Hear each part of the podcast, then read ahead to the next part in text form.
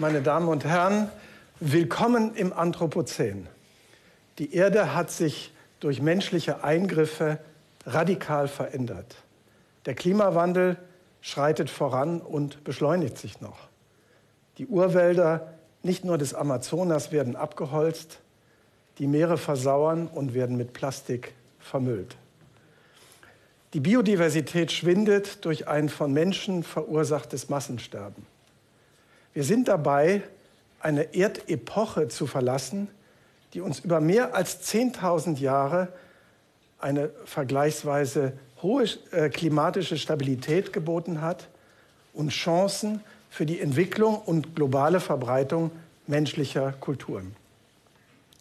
Der Begriff des Anthropozäns wurde im Jahre 2000 vom Chemie-Nobelpreisträger Paul Crutzen vorgeschlagen, weil ihm die akzeptierte Einteilung der Erdepochen den Einfluss des Menschen auf das Erdsystem zu verharmlosen schien.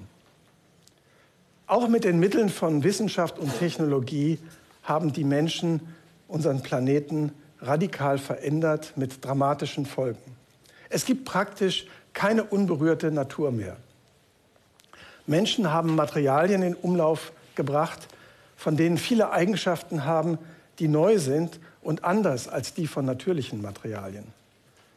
Wir messen aktuell die höchste atmosphärische Konzentration der Treibhausgase Kohlendioxid und Methan seit mindestens 800.000 Jahren.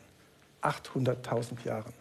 Selbst wenn wir sofort aufhören würden, fossile Energieträger zu nutzen, dann würde äh, es noch zigtausend Jahre dauern, bis die Werte dieser Konzentration auf vorindustrielle Werte gesunken sind.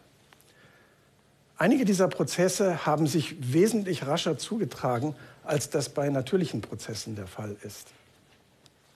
Beispielsweise die genannte Kohlendioxidrate in der Atmosphäre, die aktuell gemessen wird, die hat sich mindestens zehnmal, möglicherweise hundertmal schneller entwickelt als jemals zuvor in den letzten 420.000 Jahren. Gleichzeitig verbreiten sich neue Krankheiten durch Erreger, deren rasche Lebenszyklen ihnen eine schnelle Anpassung an die neuen äh, Bedingungen ermöglicht. Aber wie schnell werden sich menschliche Gesellschaften anpassen können? Eines ist jedenfalls klar, äh, die aktuelle Situation wirkt sich in verschiedenen Teilen der Erde unterschiedlich aus. Vormals fruchtbare Ackerböden trocknen aus, weil der Regen ausbleibt.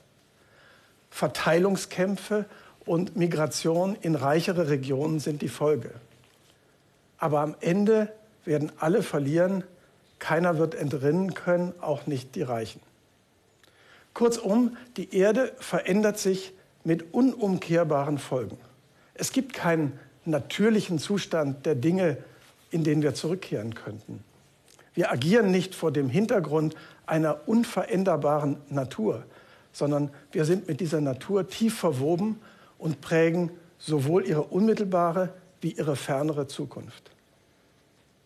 Die Revision in unserem Verständnis des Zustands unseres Planeten lässt sich nur mit den Umwälzungen der Vorstellungen von Raum und Zeit vergleichen, wie sie in der Folge von Einsteins Relativitätstheorie notwendig gewesen sind. Sie werden sich erinnern, in der klassischen Physik bilden Raum und Zeit eine feste Bühne, auf der sich die Weltereignisse abspielen. Nach Einsteins Relativitätstheorie ist diese Bühne kein fester Rahmen mehr, sondern ist Teil des Stücks. Es gibt keine absolute Unterscheidung mehr zwischen den Handelnden und dem Bühnenbild. Raum und Zeit bleiben nicht im Hintergrund der physikalischen Prozesse und ihrer Dynamik, sondern nehmen an dieser Dynamik teil. Die aktuellen Veränderungen unseres Erdzustands konfrontieren uns mit einer ähnlich radikalen Notwendigkeit, unsere Situation neu zu überdenken. Wir leben nicht in einer stabilen Umwelt, die uns nur als Bühne oder Ressource dient, sondern wir sind Teil einer Dynamik, an der die menschliche und die nichtmenschliche Dynamik gleichermaßen teilhaben. Der Anthropozän-Begriff hat mit einem Male eine Brücke geschlagen zwischen menschlicher Zeit und geologischer Zeit. Die menschliche Zeitskala und die geologische Zeitskala haben sich als untrennbar miteinander verbunden erwiesen. Unser wirtschaftlicher Kreislauf zehrt von fossiler Energie. Und wir verbrauchen auf einer Zeitskala von Jahrzehnten Ressourcen, die die Natur in Hunderte von Millionen von Jahren angesammelt hat. Oder um es anders auszudrücken, wir verbrennen weltweit an einem einzigen Tag so viel Erdöl, Erdgas und Kohle, wie die Natur in 500.000 Jahren angesammelt hat. Tendenz steigend. Und genauso wie hier aus geologischer Zeit historische Zeit wird, macht unser Einfluss als geologische Kraft die Menschheitsgeschichte zu einem Teil der Erdgeschichte. Angesichts dieser massiven Auswirkungen menschlichen Eingreifens auf den Planeten sind die traditionellen Trennlinien zwischen Kultur und Natur problematisch geworden. Meine Damen und Herren, wie sind wir da bloß hineingeraten? Welche Rolle haben insbesondere Wissenschaft und Technologie gespielt? Waren sie die Brandbeschleuniger, die es dem Kolonialismus und dem industriellen Kapitalismus erst ermöglicht haben, zu Erdzerstörern zu werden? Oder waren sie vielmehr die Cassandra, die frühzeitig gewarnt hat, aber auf deren Rat leider keiner gehört hat? Die Menschen sind jedenfalls zu einer planetaren Kraft geworden, haben aber noch keine planetare Vernunft entwickelt. Was bedeutet das? Bedeutet das, dass wir eine andere Form von Rationalität brauchen, als sie uns die gegenwärtige Wissenschaft und Technologie bieten? Oder brauchen wir vielleicht auch andere Herrschaftsverhältnisse? Oder brauchen wir vielleicht beides, eine andere Politik und eine andere Wirtschaft und andere Formen von Wissenschaft? Wie hängen überhaupt Gesellschaft, Wissenschaft und Zukunftsgestaltung miteinander zusammen? Antworten auf diese Fragen verlangen nach einem tieferen Blick in die Dynamik und die Geschichte des Anthropozäns und der Prozesse, die uns ins Anthropozän geführt haben. Wie sind wir da bloß hineingeraten? Vorschläge für den Anfang des Anthropozäns und die Dynamik werden gegenwärtig unter Erdsystemwissenschaftlern, aber auch unter Historikern breit diskutiert. Sie reichen vom durch Menschen verursachten Aussterben der Megafauna, also etwa der Mammuts im späten Pleistozän, über die Erfindung von Ackerbau und Viehzucht, die wissenschaftliche Revolution der frühen Neuzeit, die industrielle Revolution bis hin zur sogenannten großen Beschleunigung der 50er Jahre des 20. Jahrhunderts. Alle diese Meilensteine haben tiefe Spuren im Erdsystem hinterlassen. Das fängt an mit dem Verlust von Biodiversität und der Dominanz domestizierter Pflanzen und Tieren, über das Zusammenführen erdgeschichtlich getrennter Lebenswelten durch die Kolonisierung Amerikas bis hin zum rasanten Anstieg der CO2-Emissionen in der Nachfolge der industriellen Revolution und dem exponentiellen Anstieg des globalen Bruttosozialproduktes, des Ressourcenverbrauchs und des Verkehrs in der äh, genannten großen Beschleunigung. Alle diese Meilensteine haben aber zugleich menschliche Handlungsmöglichkeiten erweitert. Ohne Ackerbau und Viehzucht wären zum Beispiel die frühen Hochkulturen nicht möglich gewesen.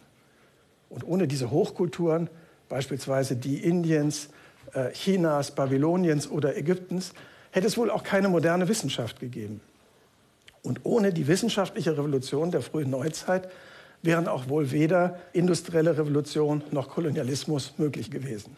Diese langfristige Entwicklung hat unsere menschliche Gestaltungskraft erhöht. Sie hat unser Wissen vermehrt und hat unsere Gestaltungskraft erhöht. Aber sie hat natürlich auch die nicht beabsichtigten oder bewusst in Kauf genommenen Konsequenzen verstärkt. Wir haben uns mehr denn je abhängig gemacht vom Verständnis dieses gekoppelten Erde-Mensch-Systems. Wir führen ein globales Experiment durch mit einem System, das wir noch sehr unzureichend verstanden haben.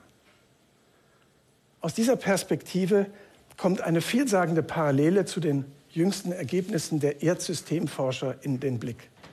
Das Erdsystem ist nach diesem neuen Verständnis nicht nur kontinuierlichen Veränderungen ausgesetzt, sondern kann Kipppunkte erreichen mit katastrophalen Veränderungen. Beispielsweise eine Schneeballerde. Sie kennen das alle aus dem Film The Day After Tomorrow. Das gekoppelte Erde-Mensch-System kann natürlich eben solche Kipppunkte erreichen. Es verändert sich so schnell dass es dafür praktisch kaum Parallelen in der Erdgeschichte gibt. Gleicht man die durch Menschen verursachte globale Erwärmung mit vergangenen historischen Klimaereignissen ab, dann zeigt sich die Gefahr, dass wir genau einen solchen Kipppunkt erreichen könnten. Danach würden wir uns in einer Treibhauserde befinden mit äußerst unwirtlichen Lebensbedingungen.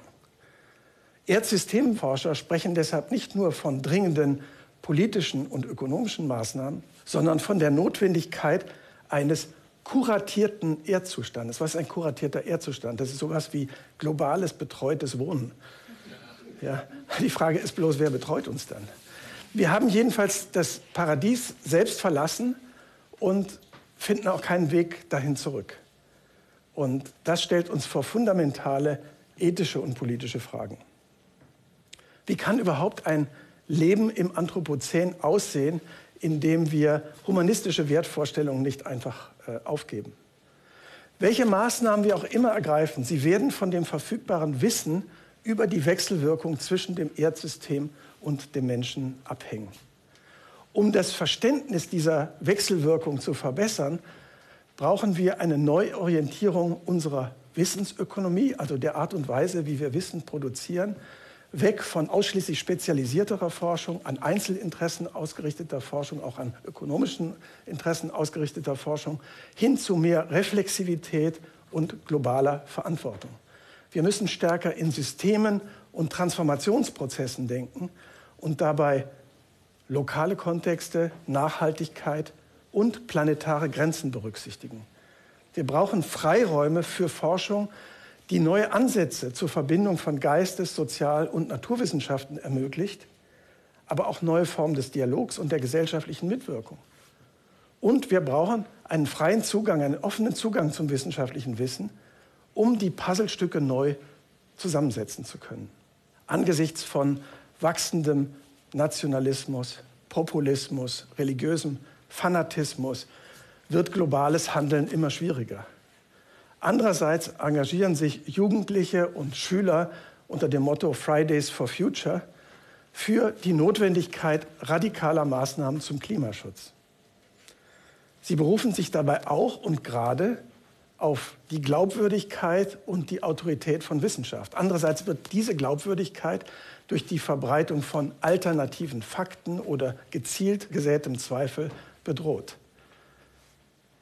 Wenn aber die Wissenschaft die Herausforderung annimmt, ihre eigene Rolle für den Eintritt ins Anthropozän kritisch zu reflektieren und sich dabei auch neuen Fragestellungen öffnet, dann wird sie sich auch in Zukunft als ein wichtiger und verlässlicher Bündnispartner der globalen Anstrengungen gegen den Klimawandel erweisen, ohne dabei in ideologische Fallstricke zu geraten.